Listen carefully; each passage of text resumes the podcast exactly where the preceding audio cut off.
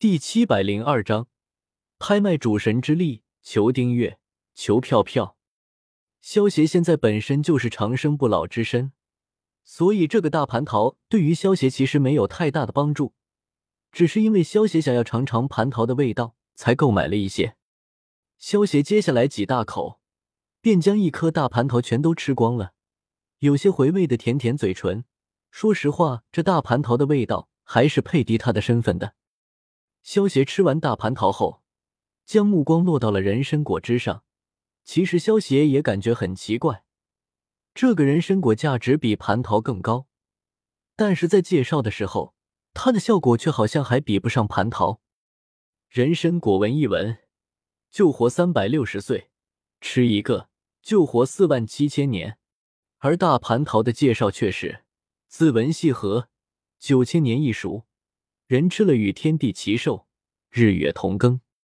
光冲两者的介绍看上去，大蟠桃的效果却比人参果还要更高。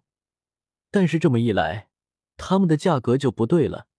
按照效果看来，蟠桃的价格应该还要在人参果之上。其实真实情况并不是这样。在修仙世界之中，有三灾九难这个说法，就算修炼成仙了。但是并不是就真的能够永生了。如果躲不过三灾九难，那么只能生死道消，化为飞灰了。《西游记》之中，孙悟空向菩提祖师学习七十二变的主要目的，就是为了躲避三灾九难。而在三灾九难即将到来的时候，那么只要吃下一个人参果，就能将三灾九难推后四万七千年，从而度过三灾九难。这才是人参果真正的价值所在。再看，再看，我就吃了你！萧协拿着人参果，将人参果的正面对着自己，有些小孩子气的说道：“啊呜！”萧协一口要掉一半的人参果，两口便将一个人参果给吞了下去。比起猪八戒的一口吞，估计也好不了多少。不错，不错。萧协吃下人参果后。感觉全身就像被从里到外洗刷了一遍，一身轻松，满意的点了点头。不管是蟠桃还是人参果，其实对于萧协的修为并没有太大的帮助。萧协只是想要尝尝鲜罢了。享用完蟠桃和人参果，萧协将目光重新转到了世界商城的屏幕之上，有些好奇的点开了丹药这个选项。然后就被这上面的选项给震撼到了。只见上面的丹药显示为大道丹，服用之后可以直接成为大道圣人。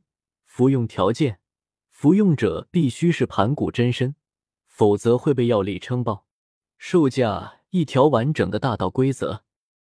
圣人丹，服用后可以直接成为天道圣人。服用条件：服用者至少是大罗金仙。售价。一道鸿蒙紫气和一万亿神格点，血海不死丹服用之后可以拥有半生血海，血海不枯，自身不灭。售价一个完整的幽冥血海和五千亿神格点。东西虽好，奈何囊中羞涩啊！萧协擦了擦嘴角的口水，关闭了世界商城的屏幕。萧协现在总算明白。钱到用十方恨少这个道理了。萧协意念一动，身形离开了崇拜空间。为了早点购买一些心意的东西，他得出去购买一些神格才行。萧协想了想，一个瞬间移动，出现在了凡思城之中。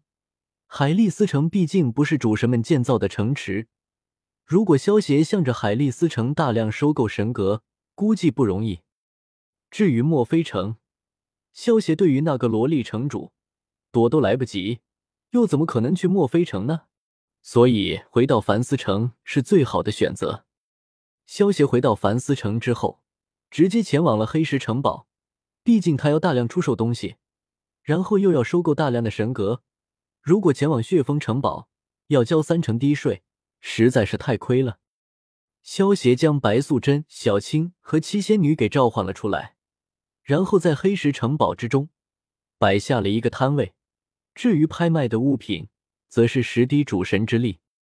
之前雷斯金直接给了萧协一整壶的主神之力，而且还是紫金主神，这种中位主神级别的主神之力，所以萧协现在可不缺少主神之力。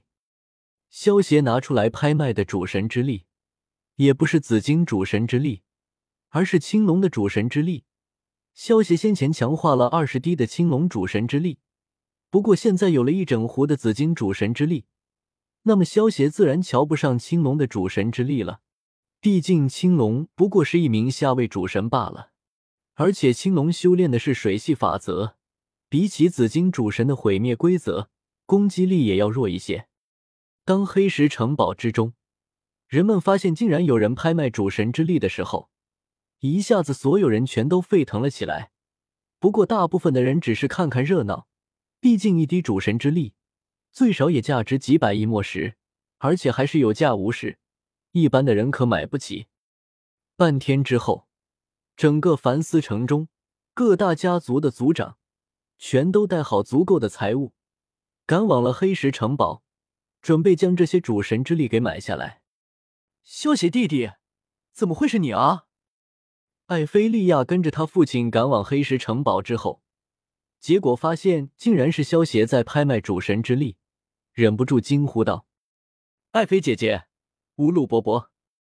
萧协见到艾菲利亚和乌鲁城主之后，点了点头，笑道：“萧协准备在黑石城堡之中拍卖主神之力的时候，他就知道肯定会惊动乌鲁城主和艾菲利亚。毕竟主神之力这种稀有的宝物，一般只有主神使者或者主神后裔才会有一些，其他人却很难见到。”就连乌鲁城主本身都没有主神之力，这一次听到了，竟然有人在黑石城堡拍卖主神之力，乌鲁城主便准备好财物，赶往了黑石城堡。只是乌鲁城主也没有想到，拍卖主神之力的人竟然是萧邪，而且更让乌鲁城主觉得震惊的，就是萧邪胸口那枚散发着淡淡紫光的恶魔徽章。这可是代表七星恶魔啊！要知道，萧邪之前不过是一个连中位神都不到的小家伙罢了。可是这才过了多久，萧邪竟然就成为了七星恶魔，这也太夸张了吧！萧邪，你竟然已经是七星恶魔了？到底发生了什么事情啊？艾菲利亚看到萧协胸前的恶魔徽章后，忍不住对萧协问道：“艾菲姐姐，乌鲁伯伯。”我们找个安静的地方谈一谈吧。萧协见到艾菲利亚和乌鲁城主满脸疑惑的样子，对两人笑道：“